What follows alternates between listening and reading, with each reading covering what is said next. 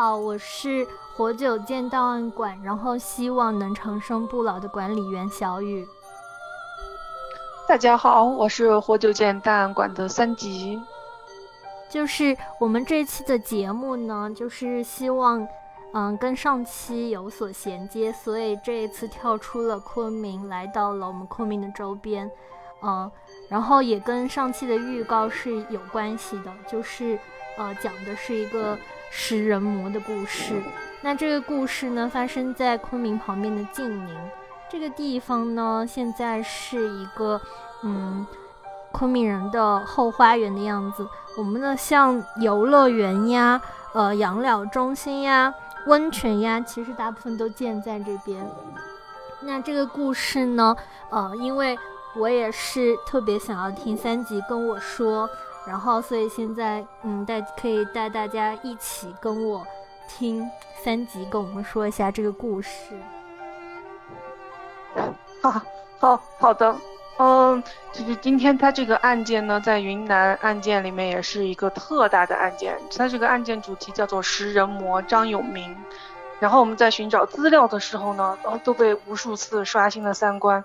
他跟著名的人肉叉烧包比起来是有过之而无不及啊，特别变，实在是太变态了，简直是反人类。因为他所招供，他杀了有二十多个人，但是在经过统计，张永明在六年的时间里面一共杀了八十多个人，而且受害人都是青少年。年龄都在十二到二十二岁之间，哪有那么多青少年给他杀呀？天哪！你想，他一个四五十、五六十的一个老头，这这个十二到二十二岁都是那种青壮年。对啊，他体力，他怎么怎么他是把人家骗来吗？还是怎么说？他还是有一定的套路，比如说把他骗到家里面，就是以各种理由借口把他骗到家里面。据说是全部都被剔骨、剔肉、抛骨，呃，抛尸埋骨。他家里面到呃后面我们可以说到是挖出了很多具尸骨。他的药酒是有四十多只人眼炮制的，家里面挂的腌肉也是人的大腿肉，养的他还养了三条狗，就是专门吃这种受害人的残肉长大的。据说他吃不完的肉还在街上啊假装是那种鸵鸟肉把它卖掉。天哪，那那。可能很多周围的邻居可能都吃过，呃，这个可能这个倒，这个怎么说？他们家他们，嗯，你听我，呃，可以慢慢的说一下。好，这个张永明呢，他是一九五五九年出生在云南省晋宁县，他就是本地人。他自小呢性格孤僻，也没有什么朋友，但是他们的家族背景。就是让那个叫什么村里面的人都非常的害怕。据说他的母亲、二哥这些都非常的凶残暴力，然后他们就是他在村子里面其实是被孤立的一家，然后大家也很害怕他们。就感觉整个家其实都是有一点这种问题的。对，这种肯定是他心里。比如说他这个童年肯定有阴影，因为因为他的母亲也非常的残暴，他的二哥也特别的残暴，所以他的童年肯定是有一部分的阴影。然后他反正他肯定是心理不是很正常。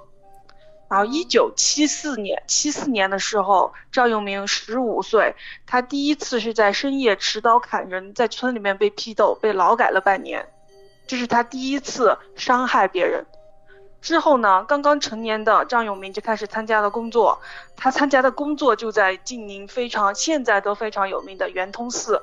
据说他是圆通寺的什么瓦教，然后就是在那里烧瓦啊。那个他就认识了他第一个朋友是杨树荣，这个我们就叫他啊杨师傅吧。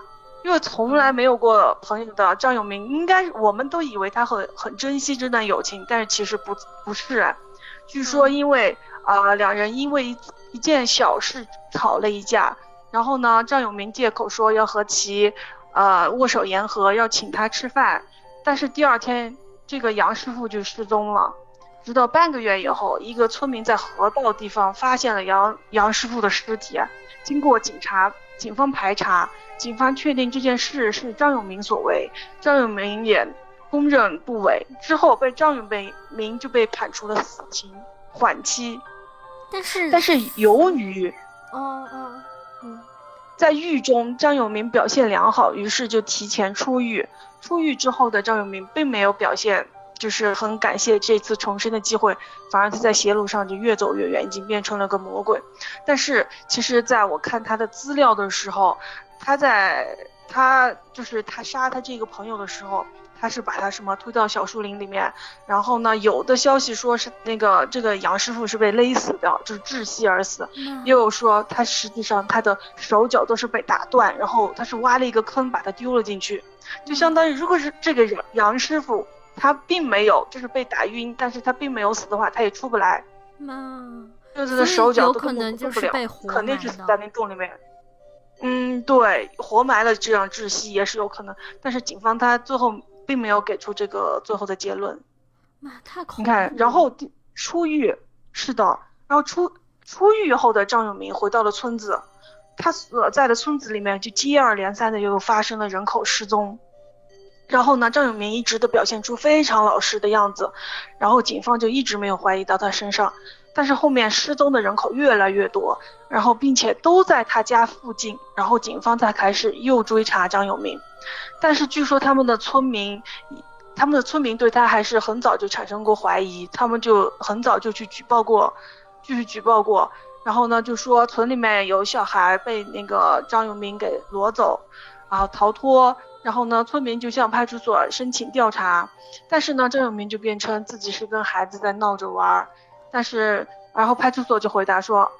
因为那个时候的派出所，他们这个也就是后面其实警方的一个失利，所以还是有很多的呃警员因此而失去工作这种。对对对。然后他们都是借口说，哎，他是个神经病，就算了，就没调查，可能就是警方不在意，所以才会产生那么多少年一个一个的离奇失踪，而且他杀的都是少年啊，这个太可怕了。我觉得这个你看那个就是犯罪心理都说。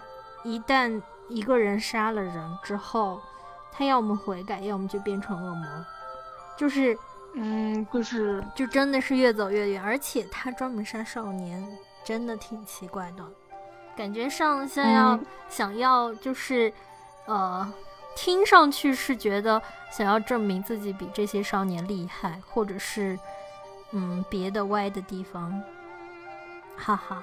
是的，嗯，然后后面就是这这一连一接连失踪案，在当地在晋宁发生了一定的恐慌，然后昆明市公安局与晋宁县的公安局联合成立了一个调查小组，才开始深入调查。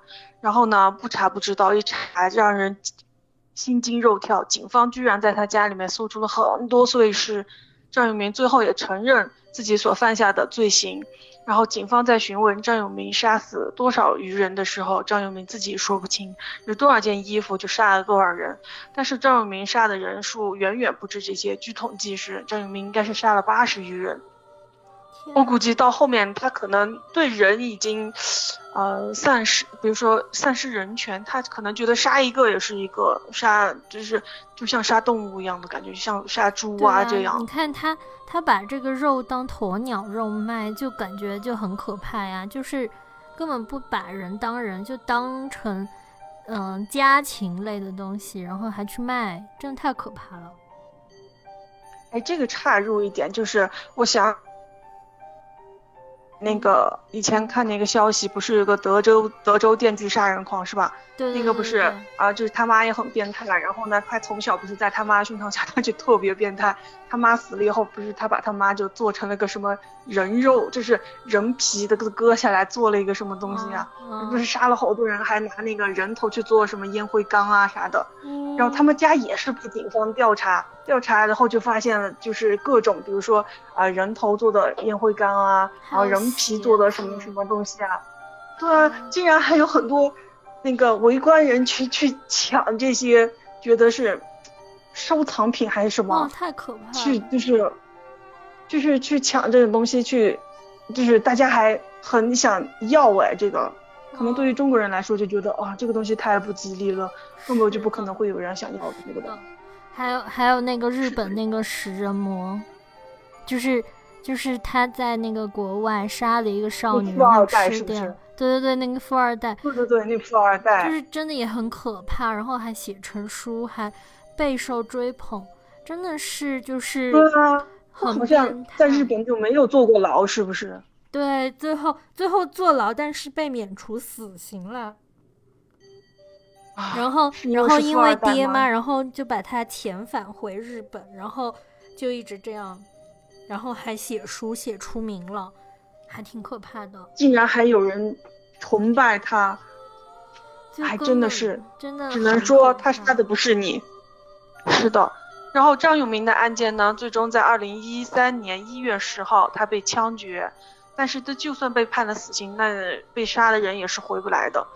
然后就是他心理肯定是有问题，神经也是有问题，就是感觉他杀八十多个人，就是他已经是把自己自己当有这，我觉得这个想法也还是那种，就是就是他不把他他觉得自己跟那些人是区别开的。对他把人类当猎物，哦，嗯哎，这个这个就又很像那个，啊，《唐人街探案三》，推荐你赶紧去看，好好，因为那个 Q 竟然是个组织，后面我就不剧透了。没有想到 Q 竟然是个组织，就有有一点点感觉像共济会，就是他觉得他要创造神啊，他觉得他要就像共济会一样的，我掌握了少部分的资源呐、我嗯我要掌握你们全部人类，我跟你们都不一样。啊啊，可能感觉这个人掌握了一定资源，都是想要觉得自己已经成神了吧？嗯，还还有你你不要说，除了共济会，还有好多邪教。之前你给我看那个韩国的那个，就是哦，嗯、呃那个故事，朴槿惠那个，对对对对，可能有点敏感，那个不太好沉船事。件，对，那个嗯沉船事件，就是这些邪教真的是泯灭人性。就韩国真的邪教是确实挺多的。嗯，中国也挺多的，像什么全全能神呀，嗯，那个叫什哎，但是还是有区别。比如说，你中国人民还就是咱们国家的人，还是比如说八百分之七十都是那种呃比较理无宗教信仰的，嗯，对对对对。对。然后韩国人民是大部分他都是基督徒，哎。但是他基督徒不是也分教派吗？嗯，基督这个应徒不是该就基督好像也分，就是激进和不激进。前段时间有个呃有个剧叫做三十，不是叫做三十枚硬币，就是里面就讲了很多关于基督哦教。他们派系分别，激进派、不激进派，就是各种分别的这个美剧的故事。然后我觉得还蛮好看的，你有嗯兴趣可以看一下。好的。而且，呃，其实我觉得信基督徒就是大家信仰上帝这种都挺好的，但是竟然还是有那么多人会相信圣经里面，比如说这个亚当夏娃真的是有这种亚当夏娃，然后真的是有这个大洪水。那大洪水是我觉得。其实我看过那个调查，其实大洪水可能就是在那个时期，地球上确实是到处都发生了洪水，对不只只是国外，中国也是，比如说大禹治水，其实他们都在差不多的时期。对啊，你看差不多的时期，有的神话传说呀，那个、那个、那个，就是诺亚大禹治水、诺亚方舟，还有那个亚特兰蒂斯的沉没，其实可嗯能都哎，其实是古代都跟水有关系。都跟水大洪水泛滥、淹没有关，而且跨了很大的纬度。我觉得这个也很有意思。嗯，我们我们要不要下期说一下这时间个？的球？可以，我还猜测会不会是那段时期，比如说呃那个全球温度上上浮，然后那个冰川融化，然后所有地方都很容易发生这种洪涝。对，很有可能。还还有一个说法就是，就是我不知道可不可信，是一个科幻小说家写的，就是那个，呃，写那个写《寻秦记》的那个小说家写的。他的理论是，他写了个哦理论，他说那个，呃，有可能是小行星撞击地球，然后把原来的南嗯北极变成了现在赤道的地方，然后冰川就融化哦，就是转了一面。对，转了一面，然后冰川就融化，融化之后就造成全球的洪水。然后，哇，像这样转，嗯，所以，所以原来亚特兰蒂斯，嗯，本来应该是绿洲的地方，现在变在了沙漠里面。嗯，一七年的时候有个说法，就说亚特兰蒂斯是在那个撒哈拉沙漠之眼的那个地方。哇，因为亚特兰蒂斯的。最大印象就是哆啦 A 梦，他们有一集就是亚特兰蒂斯，难道不是应该是那个动画片吗？那个呀，不知道哎，可能你看过，我没有看过那个。不过我上次看那个大禹治水，还特别神奇的说了下，介绍了一下大禹他老婆。大禹他老婆是什么？涂山氏。然后就说涂山氏，其实整个都是那个狐族，就是狐仙。哦，狐，哦，狐仙哦。然后呢？对啊，就是，呃，下一次我们可以以后开一个这个新坑，哦，可以研究一下。真的，涂山氏这个还蛮神奇的。好的，那那我们先把这个坑填完嘛。就是刚才刚才我们也说到，就介绍一下这个。对对对。刚才我们不是说了很多古文明的东西，然后也也可能是我们未来会开的坑。那刚好就说到晋宁这个地方，其实晋宁这个地方也是云南三大未解之谜之一。然后，嗯，对，他也你先介绍一下哪三大未解之谜？嗯，好，我先说一下哪三大，一个是就是大理国。王室陵墓到底在哪里？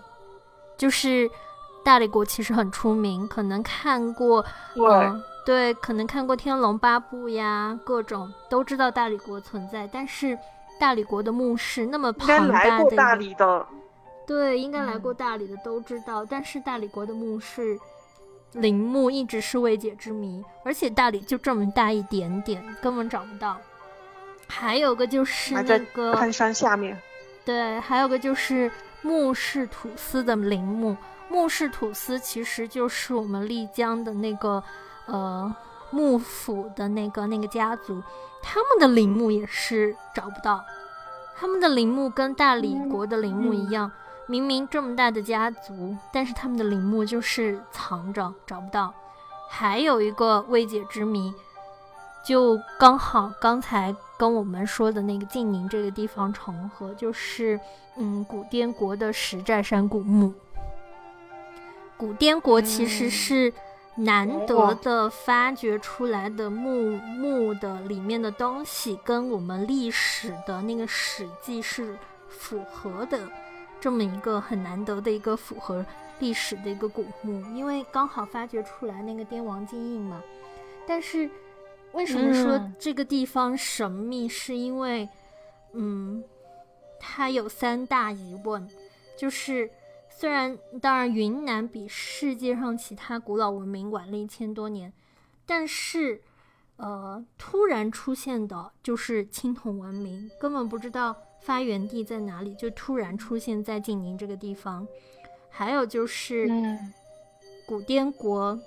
就是相当于古滇国的首都都一直没有发现，明明就是没有发现，没有发现古滇国的首都就是发掘了很多古墓的东西，然后古墓出土了很多青铜器，但是始终没有发掘出它的首都的建筑残留，就发现不了。哦，它就相当于是完了，就彻底消失了一样，就留留留下了一些物件。对，就留下了一些青铜器，但是那些城呀，那些根本都没有。还有个就是，就是这个古滇国消失的悄声匿迹，就是它有五百年的历史，相当于，相当于是从，反正，嗯，会不会像楼兰古城一样？嗯，就是像楼兰，应该不是楼兰，其实它是，嗯。就是可能因为环境原因吧，但是我们这边环境其实并不是容易风化的。对呀，就是我们这边嗯，对啊，就很容易风化。对啊，嗯，还有一个就嗯是，它的墓坑都是没有规则的。按照道理来说，能做出青铜器呀、这些东西，它不会是毫无规则的去下葬的。但是这个墓坑就是一点规则都没有，又或者就是我们没有嗯发现它的规则，其实它有规则。嗯，就是我们还没有破解它的规则是什么样的。对对，然后我在那个网上嗯找了很多图片嘛，因为虽然身为昆明人，但是从来没有去过这个地方。我找了很多图片，那里现在是我也没全部去过。全部封起来，荒凉一片，也进不去，就很神奇。嗯，反正哎，那你介绍一下古滇国是它是怎么形成的？它是比如说是比如说它是大理，大理不是段氏吗？那古滇国他们到底是什么样的？我也好奇一下。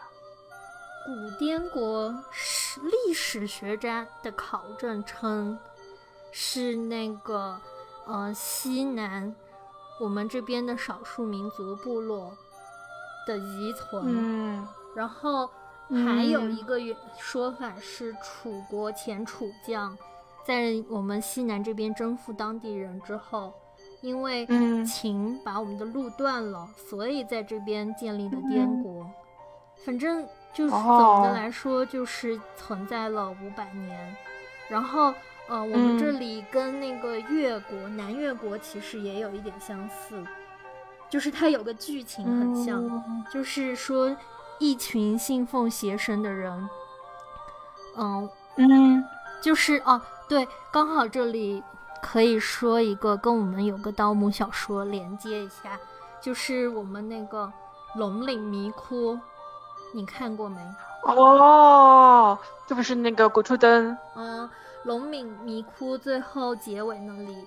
不是有个叫孙教授的嘛，然后从龙骨天书上哦识别出来了“滇”和“县”两个字嘛，嗯然后就，嗯嗯然后那个陈瞎子就说滇国和县国其实本是一国，啊，好，哦，然后然后就刚好就可以说到，就是其实县国相当于是我们一群信奉邪神的人，为了避乱离开了古滇国，迁移到了澜沧江这边，然后成为了一部分的嗯。领袖。那很有可能就是嗯。按照传说的话，很有可能就是在楚国征服这段时间，有一群人嗯。为了避开战乱，就离开了古滇国，信奉邪神的人，那刚好就可以嗯。跟我们那个鬼吹灯那个呃什么云南虫谷就可以联系一下了。哦，所以献王是这样，那他就很像个那个诸侯一样的，就是带领哦一批人，对然后我就脱离你的统治，我自己在那里自立山头。对对对，可以这么说，其实还是蛮有意思的。嗯，啊，我听到你那边在放炮。嗯，对，这期节目的录制时候呢，刚好是元宵节的第二天，还在放炮，没有办法，嗯，很为难。那然后呢？啊，后后来呢？后来呢？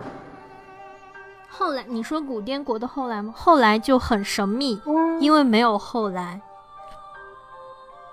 他就没了，他就就是只留下了一堆这些物件。对对，只留下了一堆青铜器，也没有也没有城市的遗留，然后也没有就是所谓的书的记录，就五百年之后就断掉，然后也没有就是反正嗯，当时出土的时候就凭空出来一堆墓，然后发掘了一些青铜器。哦，对，这个古滇国这个文化其实有一个非常残暴的点，就是他们那个嗯青铜器上面不是有很多，嗯、它有个东西叫储备器，就是放嗯贝壳的器皿。这个器皿顶上有一些嗯青铜像的小雕塑，这些小嗯雕塑就非常的残暴，有杀人的，然后有背负铁链的，然后其实就说明这个文化其实是嗯，挺血腥的。嗯，哎，那是在处罚人，或者是，但是处罚人或者是血腥这些东西，正常来说不会放在工艺品上面。你看，像我们看三星堆、看商周这些地方的青铜器，其实都挺正常的，不会是这么血腥。哎，不过说起来哈，云南青铜器还是蛮多的。你看，我们云南就是。特有的就是那个，呃，那个母牛保护小牛，然后那个老虎咬屁股的那个。对对对，这个就是产自哪里啊？这个就是，就是石寨山出土的一个东西啊。哦，石寨山。对啊，就是啊，对，刚才滇古滇国就是在我们这个晋宁的石寨山。然后，如果大家有兴趣的话，可以搜石寨山古墓群，然后就可以看到。哦，那那个，因为相当于，呃，怎么说呢？昆明不是，呃，晋宁不是现在是属于昆明吗？就是其实昆明还是享受了晋宁的很多古代文化，比如说昆明的缩写都是滇啊，然后都用的我们的 logo 其实用的也就是晋宁的。你看，比如说那个，呃，母牛保护小牛的那个石雕像，那呃青铜器那样。嗯，是的。哎，说起来还可以聊一下晋宁的盘龙寺啊。晋宁盘龙寺，哎，盘龙寺，你你有没有去过？我去，我去过一次，是开追悼会。盘龙寺，我没有去那里拜过啊。盘龙寺是，那里是求什么比较准啊？求求姻缘最准的一个地方，但是我觉得也就还好。哦，那看来小雨同学是去过了呀。但是人并卵，不是说去一次就是按照这个传闻，不是什么去一次就要连去三年什么的，每年都得去一次吗？那个不是鸡足山吗？哎，盘龙寺不是也有这种说法？哎，说起来好像云南著名的寺，哎，就是云南比较著名的寺院，好像就是这几所，比如说鸡足山的。然后盘龙寺、琼竹寺，嗯，还有圆通寺，哎，那如果呃鸡足山是求什么的啦？也是佛教，就是呃求事业的吗？不知道哎，就是有没有去过鸡足山的那个？我没有去过鸡足山，可能鸡足山没有那么功利，就是不像我们。昆明地区的寺庙就比较显得比较功利，想要求什么就去那儿。鸡足山好像没有这个说法，就是只是说一去要去三年这种。嗯，那鸡足山好像很更有名气一些。对，鸡足山很有名气，还有那个苍山上面的季昭安不是也很有名吗？我，那个的名气会不会都被鸡足山给盖住？因为他们两个离着应该还是蛮近的。没有嘛，一个在鸡足山，一个在大理古城，在苍山嘛，两个山的嘛，离得还是远的。哦，主要是我也没去过鸡足山，鸡足山不是在大理吗？对，是在大理，但是鸡足山跟苍山是两座山，都在大理，但是离得有点远。就像我们圆通寺跟，就像我们圆通寺跟那个那个盘龙寺这种距离，可能就是。哦，那哦是这样子的。嗯，对，季昭安的素食非常好吃。又变成你不会也去那里求过姻缘吧？没有吧？季昭安求什么姻缘？不要闹了，是认认真真去吃素食的。哦，你上去品尝了一下这个美食。哎，说起来我就想起我上次看了一个新闻，就是，呃，是杭州那边有个寺庙，然后呢，有一天就招人，他招了一个小伙子，小伙子每天就滑了个滑板就去寺庙里面上班，然后就早九晚晚五还是晚四不还是晚三，就是三四点就下班了，然后就是帮人家整理资料。主要是整理电脑资料啊，就是他很多东西要存档啊什么的，然后上了一段时间班，觉得很舒服哎。不是虽然说还工资很又低，虽然工资低，但是生活没有压力，肥也减了。对呀，果然寺庙还是个这个，是的。不过嗯中国寺庙向来都是个很神奇的地方啊。对对对，是的。那那我们下期无论是期，在武侠小说都有。我们下期来说什么呢？对我们下期说什么？嗯，我们先当做一个谜，下了。我们先当做一个秘密，然后下期再曝光。好的，好，那今天就先到这里喽。嗯，好呢，拜拜。大家，拜拜。